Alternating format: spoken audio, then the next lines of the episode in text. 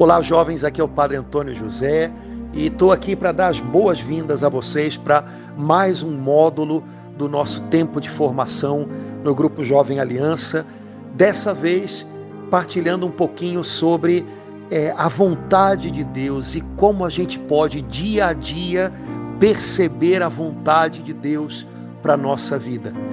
Esse módulo a gente vai partilhar um pouco sobre essa experiência que eu tenho certeza que deve ser muitas vezes a oração de vocês. Senhor, ensina-me a fazer a tua vontade. Uma pessoa bem-sucedida não é uma pessoa que entra naquilo que o mundo imagina que ela deve ser, é o lugar onde ela deve chegar. Uma pessoa bem-sucedida não é sequer uma pessoa que consegue alcançar é tudo aquilo que os seus caprichos desejam, pedem dela. Uma pessoa bem-sucedida é uma pessoa que a cada dia percebe onde o Senhor quer encontrá-la, o que o Senhor deseja dela e ali ela diz sim a Deus e vai aprofundando o seu conhecimento da vontade de Deus e vai descobrindo é o caminho, a direção do Senhor para a sua vida dia a dia. Isso é ser bem-sucedido. É sobre isso que a gente vai conversar nesse novo módulo a partir de uma passagem da Escritura, Romanos capítulo 12, versículo 2. Carta de Paulo aos Romanos, capítulo 12, versículo 2.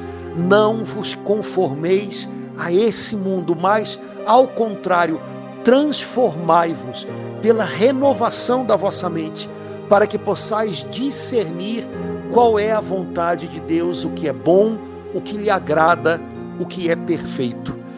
Esse versículo é precioso, ele é tremendo, porque ele dá indicações práticas para a nossa vida.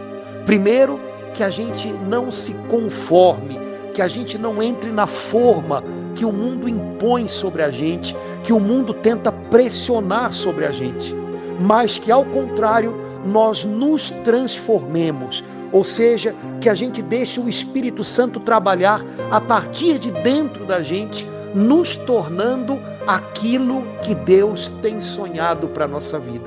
Mas para que essa transformação aconteça, para que a gente deixe de ser aquela pessoa que talvez é limitada por mil pensamentos que a jogam para baixo, por mil complexos que a gente vai assumindo ao longo da vida, para que a gente deixe de ser essa pessoa e se torne tudo aquilo que Deus sabe que a gente pode ser, é preciso que a gente renove a nossa mente. Uma mente que se encarquilha, uma mente que vai se acomodando naquilo que não é conforme o Senhor é um obstáculo, talvez o maior de todos, para que a gente possa viver o propósito de Deus, o potencial que Deus nos deu. Uma mente que se renova é uma mente que vai ao encontro do que o Senhor tem para ela. É uma mente que descobre o chamado de Deus, a vontade de Deus. É sobre isso que a gente vai conversar ao longo desse novo módulo. Como eu posso renovar a minha mente todo o tempo para que ela esteja apta a entender a cada dia o que o Senhor quer para a minha vida, o que Ele tem de melhor para mim.